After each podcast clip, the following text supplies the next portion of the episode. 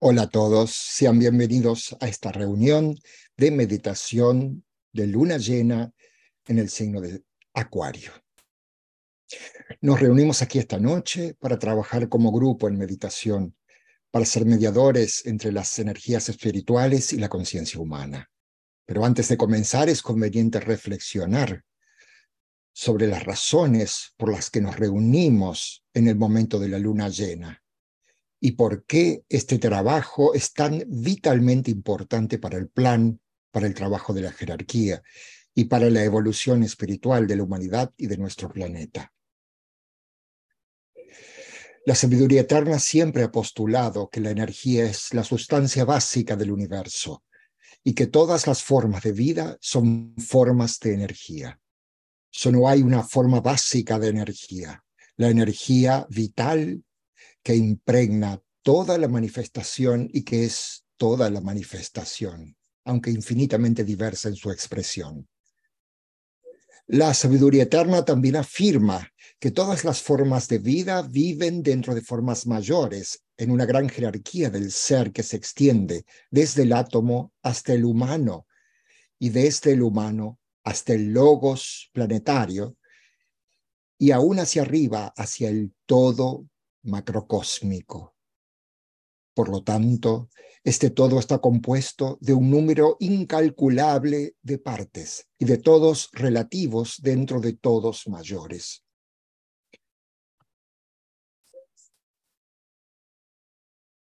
Por lo tanto, estas diversas formas de vida y energía están relacionadas por una ininterrumpida red de vida, una red de relaciones que se extiende ininterrumpidamente a través del universo manifestado, afirmando tanto la unidad como la diversidad del todo macrocósmico. Estas relaciones no son solo relaciones de la sustancia o forma, estas relaciones son relaciones del ser y en su esencia nunca pueden deshacerse. Se deduce entonces que cada ser humano, cada alma en encarnación, es un centro de vida con un enorme potencial, tanto para recibir como para distribuir energías dentro de esta red, para ser inspirado por fuentes superiores de sabiduría ideas espirituales, así como para irradiar y distribuir este sustento vivificante a sus semejantes. De esta manera mantenemos el divino flujo circulatorio de vida a través de todo el mayor en el cual vivimos. En la luna llena buscamos obrar como mediadores de energías espirituales a través de la gran brecha en la conciencia que separa el mundo de la realidad espiritual del mundo de los efectos y de la vida normal o normal humana. Esto requiere del alineamiento vertical con la fuente del poder espiritual, así como de la actividad horizontal en el mundo de la vida humana. Nosotros, el grupo, permanecemos en el centro de esta cruz y desde este punto servimos. Y lo hacemos no para nuestra propia satisfacción y contentamiento espiritual, ni siquiera solo para beneficios de quienes padecen en el sendero oscurecido. Hay una vida mayor en la cual vive, se mueve y tiene su ser la humanidad. Y a través de esta vida, un benéfico y bello propósito divino, más allá de toda comprensión, busca expresión y desarrollo. La humanidad tiene un papel vital por desempeñar en el cumplimiento de este propósito. Pero esto requiere la manifestación de nuevas y superiores energías y potencias dentro de la humanidad. Esto requiere una reorientación de la conciencia humana de tal manera que las vidas extraplanetarias de un poder espiritual inimaginable comienzan a ayudar a nuestro pequeño planeta en su trabajo redentor. La, meditación grupal en la luna llena es una oportunidad para cooperar con estas grandes vidas y desempeñar nuestro papel relativamente pequeño pero vital en este gran trabajo. Por eso ahora eh, tomemos un momento para afirmar nuestra identidad y propósito grupal y pronunciemos juntos el mantra de la luz.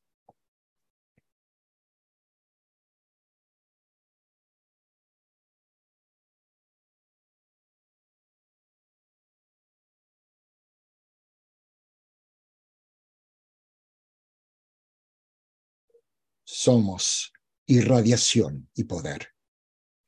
Permanecemos siempre con nuestras manos extendidas, uniendo los cielos y la tierra, el mundo interno de significados y el mundo sutil del espejismo. Alcanzamos la luz y la hacemos descender para satisfacer la necesidad. Llegamos al lugar silencioso y traemos de allí el don de la comprensión. Así trabajamos con la luz y transformamos la oscuridad en día.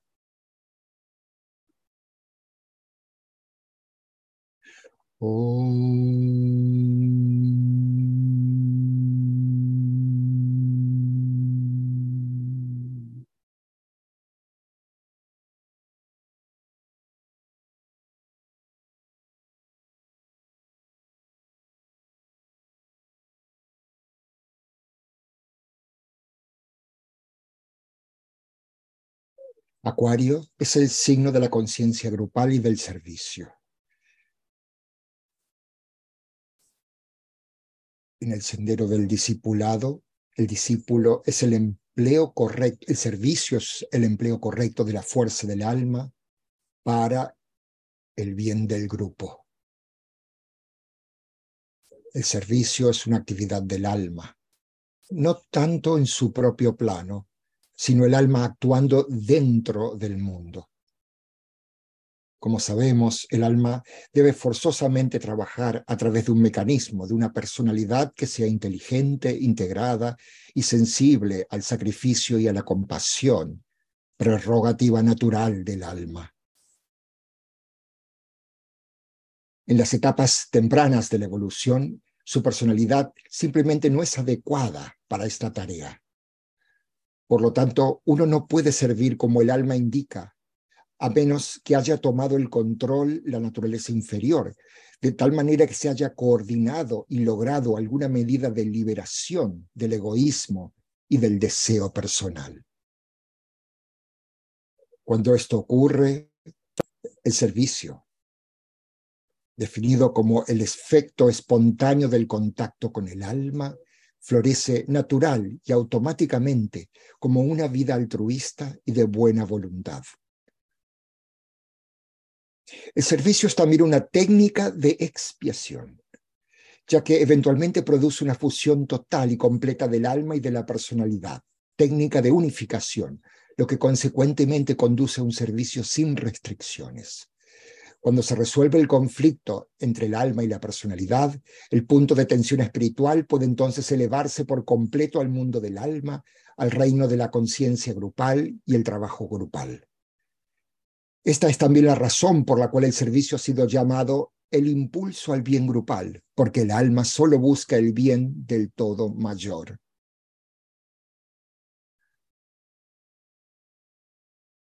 Lograr este ideal de servicio es mucho más difícil de lo que muchos de nosotros podemos suponer, porque implica un gran sacrificio, la elección del camino arduo y estrecho de la autorrenuncia.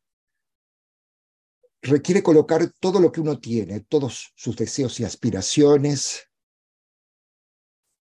en el cántaro de agua que porta para bien de los demás y no para uno mismo el símbolo de la ley del servicio.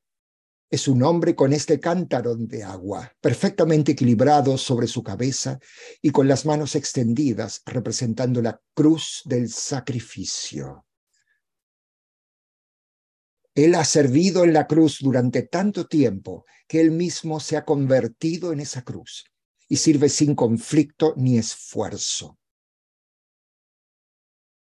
aunque el símbolo de la era de Acuario es muy similar. En este símbolo, el cántaro de agua se lleva sobre los hombros, representando la carga del servicio.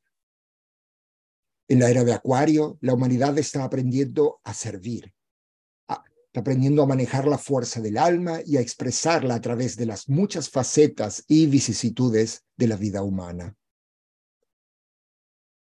El servidor acuariano ideal coloca todo lo que tiene en el cántaro que porta sobre sus hombros. todas sus esperanzas, sueños, aspiraciones e incluso sus pensamientos, su mente y sus manos.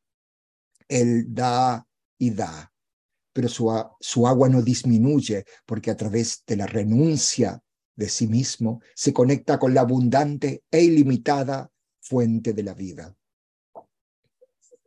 Trabaja como alma y no como forma, y por lo tanto su potencial espiritual excede la capacidad humana normal.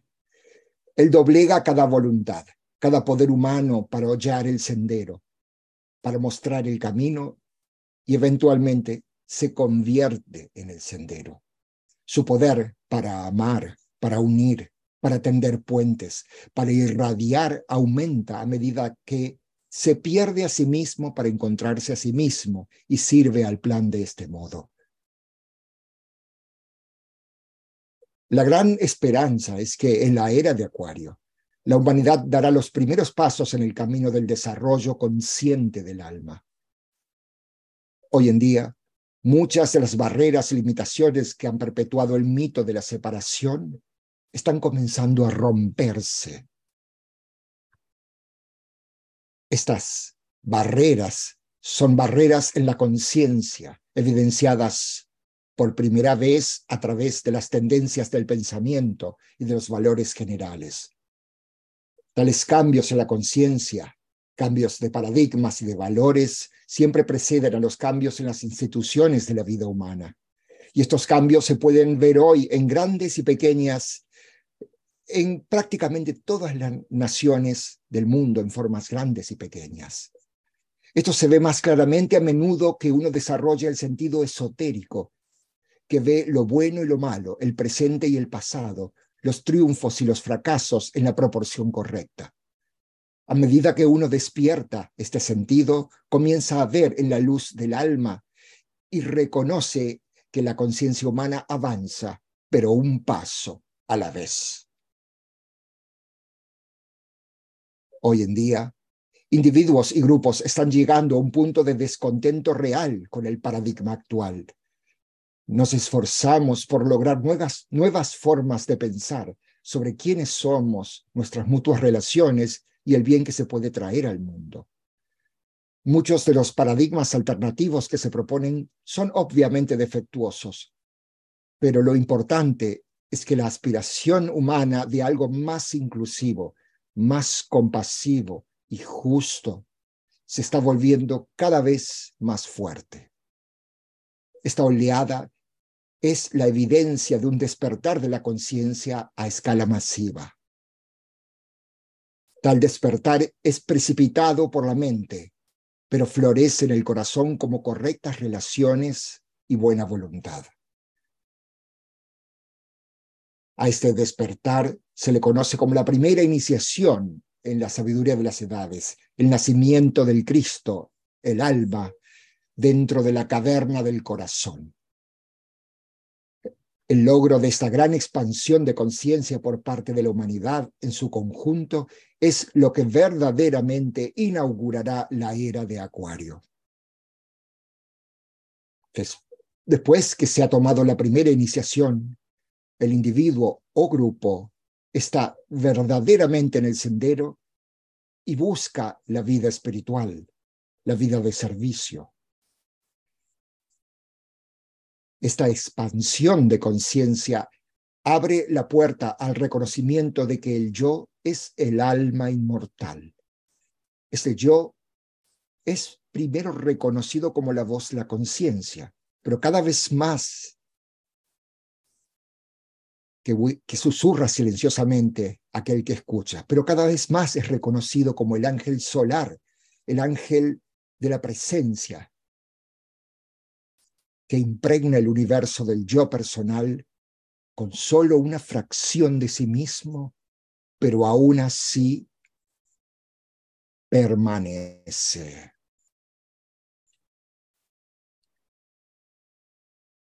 Uno de los efectos naturales del contacto con el alma es el rápido agotamiento del karma. La luz del alma revela los errores del pasado y aclara lo que se debe hacer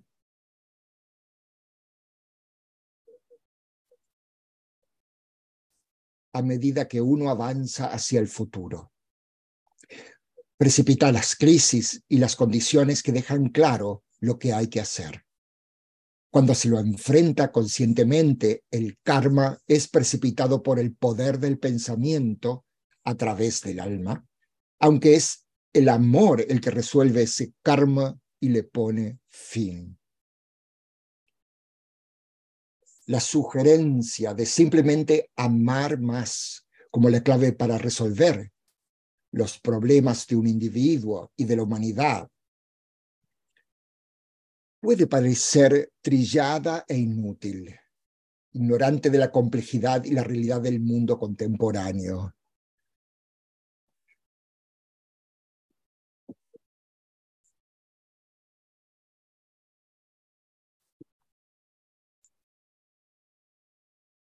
Sin embargo, la sensación de futilidad que revela tal sugerencia en sí misma evoca la brecha que se debe cerrar.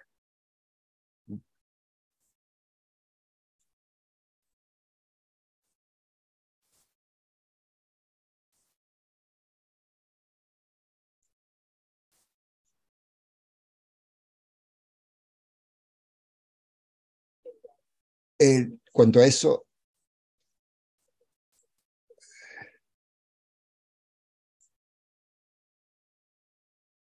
El, tibetano dejó muy claro que los discípulos del mundo son los que impiden la exteriorización de la jerarquía y la reaparición del Cristo, no los intelectuales ni el público en general.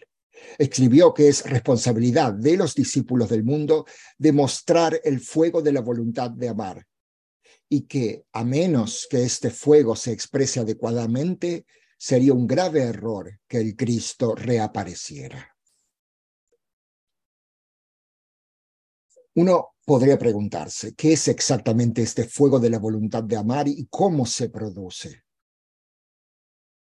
La voluntad de amar es el poder que destruye todo lo que obstaculiza la expresión de la pura beneficencia del Espíritu. Este amor es la causa de toda creación y el factor que sostiene todo lo que vive. Induce esa radiación que no solo invoca y evoca el corazón de Dios, el corazón de Dios, sino también el corazón de la humanidad. La voluntad de amar es el resultado de la identificación con el todo y solo es posible después de que el alma y la personalidad se han fusionado conscientemente por medio de la actividad sintetizadora del espíritu. Para lograr esto, el discípulo el discípulo debe dar un paso muy drástico de ocultamente arrojarse al fuego del espíritu para que todo su ser pueda quedar encendido, entendido esto ocultamente. La destrucción de estos fuegos purificadores produce una síntesis en la que la luz del alma, cuya naturaleza es el amor espontáneo, brilla en su perfección. Este lado no se alcanza por ningún tipo de aspiración o esfuerzo por ser amoroso, sino por el sacrificio del yo personal, es decir, el olvido total de uno mismo y la inmersión total de nuestra conciencia en las necesidades de los demás, en las necesidades del grupo y en la necesidad del plan, tal como uno lo percibe. Los requisitos para someterse plenamente a este fuego son severos y culminan en las etapas finales del camino del discipulado.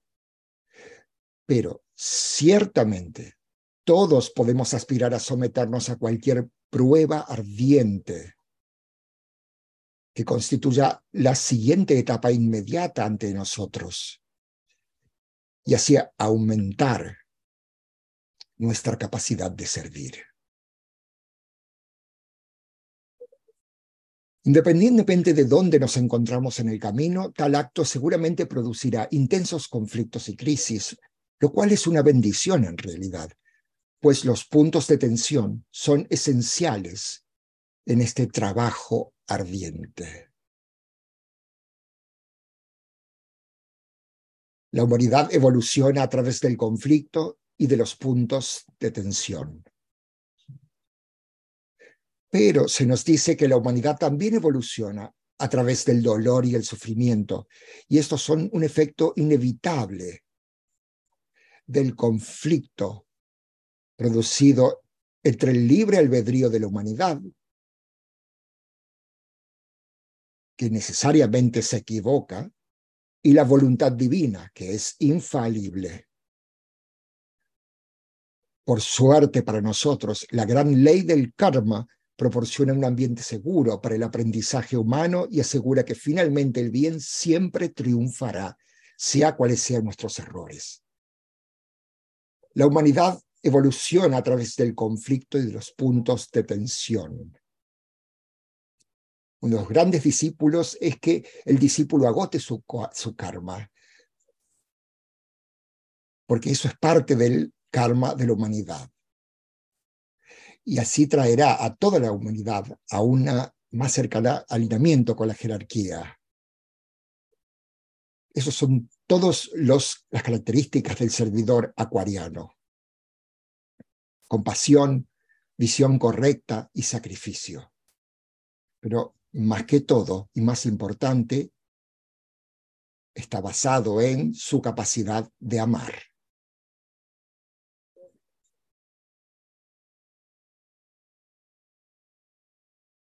La humanidad evoluciona a través del conflicto y los puntos de tensión, pero se nos dice que la humanidad también evoluciona a través del dolor y el sufrimiento, y estos son un efecto inevitable del conflicto producido entre el libre albedrío y la voluntad divina.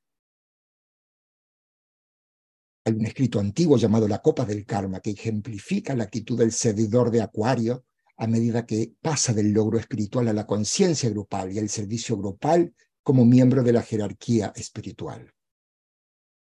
Una parte de dicho escrito es lo que sigue. La copa del karma. Existe una copa que es llevada a los labios de quienes beben por los grandes señores del karma. El contenido de esa copa debe ser apurado hasta la última gota antes de ser posible llenarla con un líquido más puro y dulce. Los siete señores del amor cósmico esperan el momento de llenarla.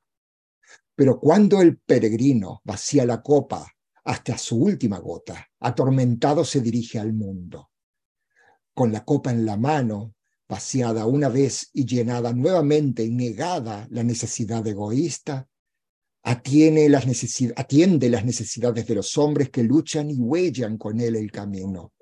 La bebida del amor, del fuego sagrado, de las frías corrientes dadoras de vida, no la levanta para sí, sino la ofrece para los demás. En el camino de los hombres cansados se convierte en un señor de poder, poder adquirido por el trabajo que ha realizado, poder alcanzado por medio de la voluntad consciente. Por medio de la vacía copa del karma se adquiere el derecho de servir. Oh peregrino, mira adelante hacia la meta. Mira cómo brilla muy lejos la gloria que encubre y la luz que nada puede atenuar.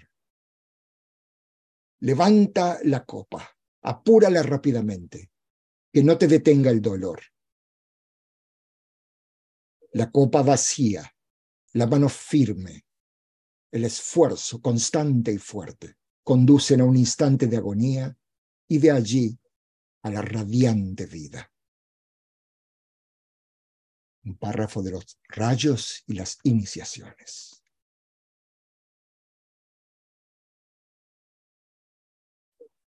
Ahora Vamos a proceder con la meditación.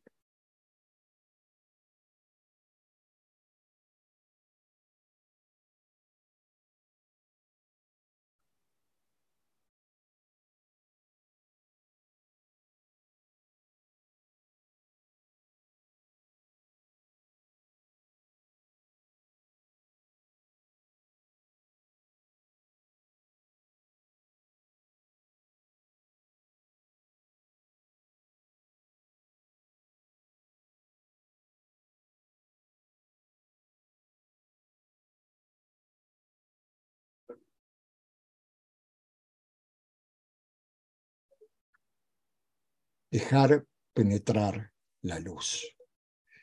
Afirmamos la realidad de la fusión e integración grupales dentro del centro cardíaco del nuevo grupo de servidores del mundo que es el mediador entre la jerarquía y la humanidad. Soy uno con mis hermanos de grupo y todo lo que tengo les pertenece. Que el amor que hay en mi alma afluya a ellos. Que la fuerza que hay en mí los eleve y ayude. Que los pensamientos que mi alma crea les alcancen y animen.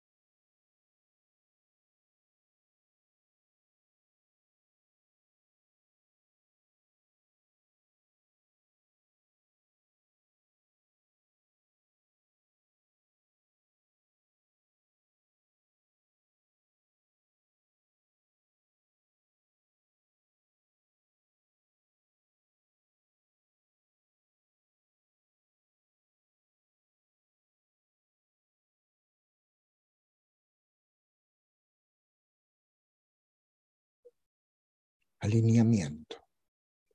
Proyectamos una línea de energía iluminada hacia la jerarquía espiritual del planeta, el corazón planetario, el gran Ashurama de Sanat Kumara,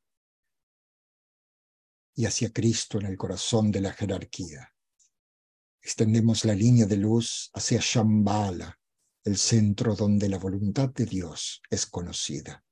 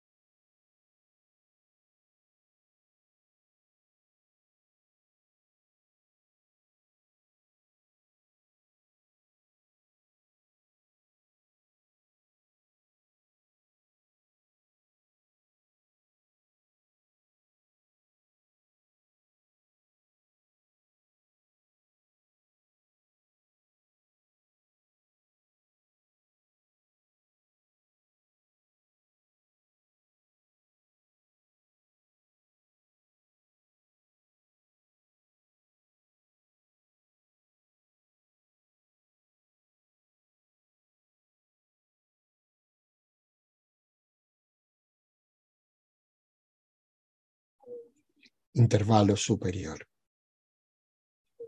Mantengamos la mente contemplativa abierta a las energías extraplanetarias que afluyen a Shambhala y se irradian a través de la jerarquía. Mediante el uso de la imaginación creadora, esforcémonos por visualizar los tres centros planetarios, Shambhala, jerarquía y humanidad, entrando gradualmente en, en alineamiento e interacción.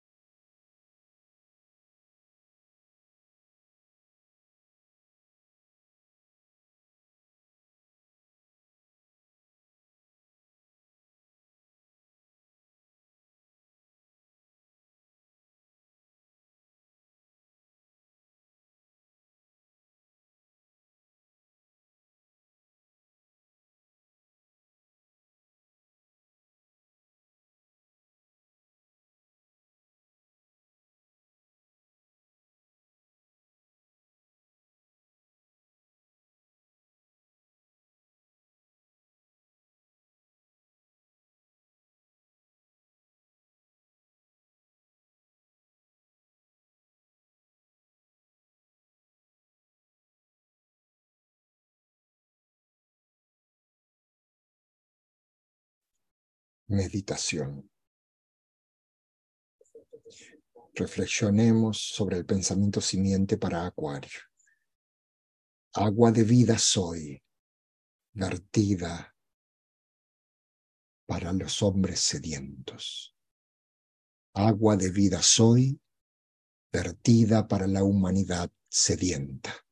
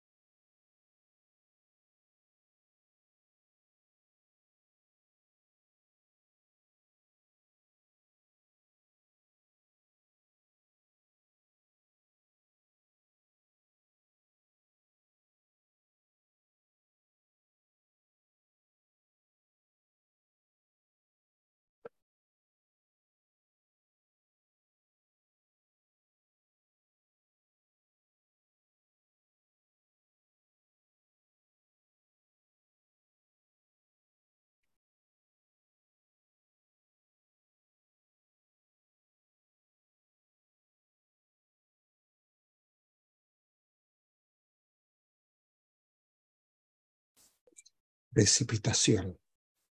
Utilizando la imaginación creadora, visualicemos las energías de luz, amor y voluntad al bien fluyendo por todo el planeta, anclándose en la Tierra, en los centros del plano físico preparados, a través de los cuales puede manifestarse el plan.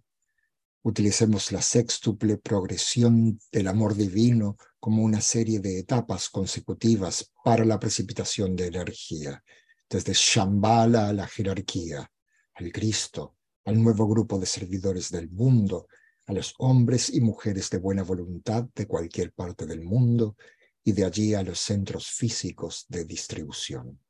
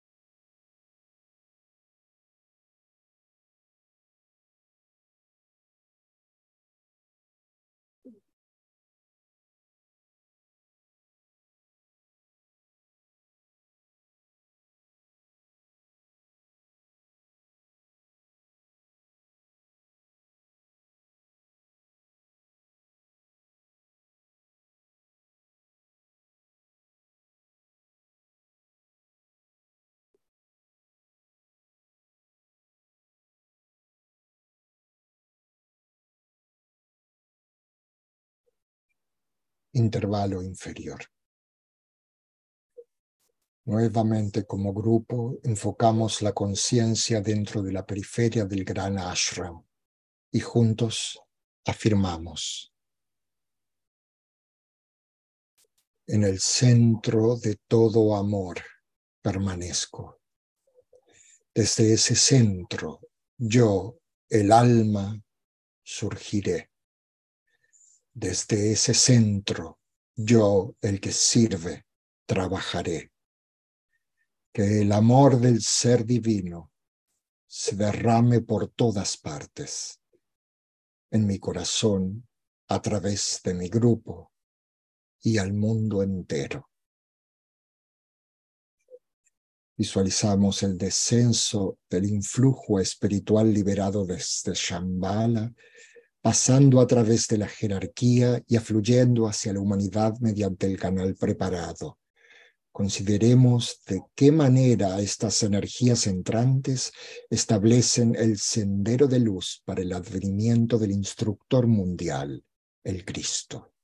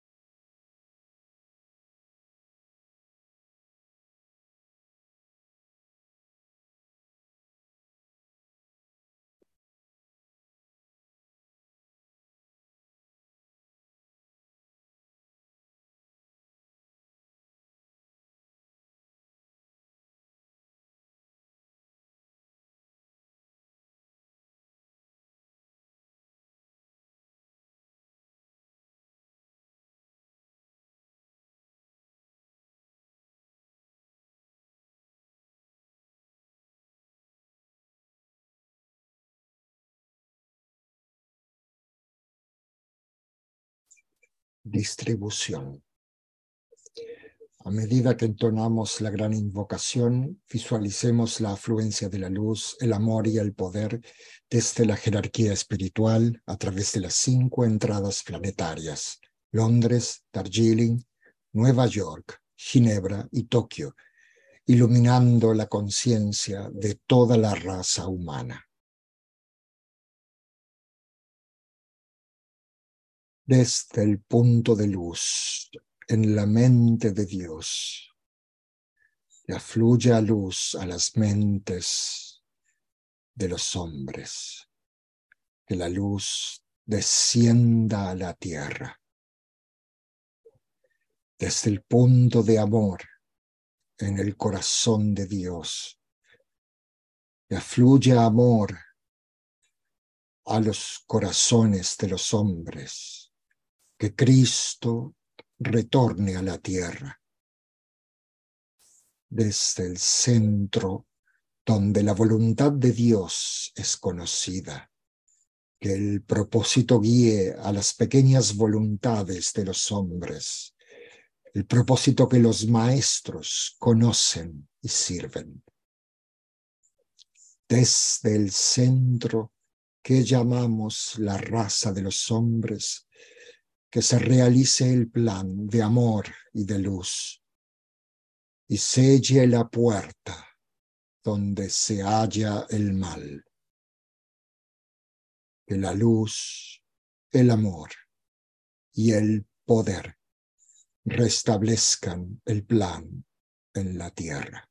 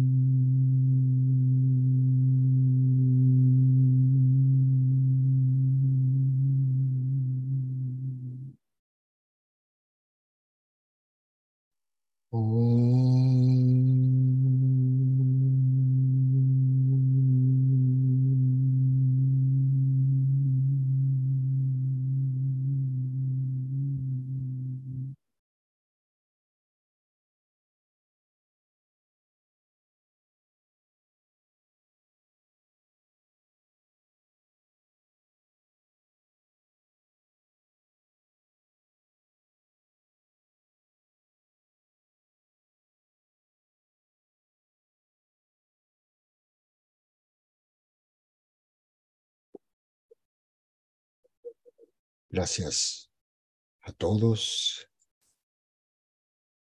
Concluimos nuestro encuentro. Unos pocos anuncios. El próximo será el eh, encuentro de, meditación de luna nueva, el 17 de febrero, a las 6 pm, horario de Nueva York. Luego sería el Festival de Pisces. Mayo, marzo 6. Los invitados, los invitamos a todos a participar.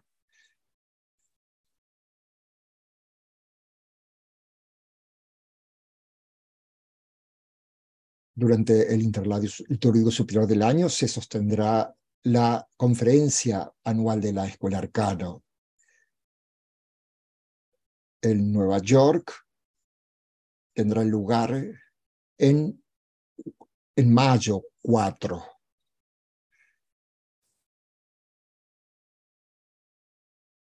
Perdón, 7, 6 y 7 de mayo en el signo de Tauro. Gracias a todos y que tengan una muy buena tarde.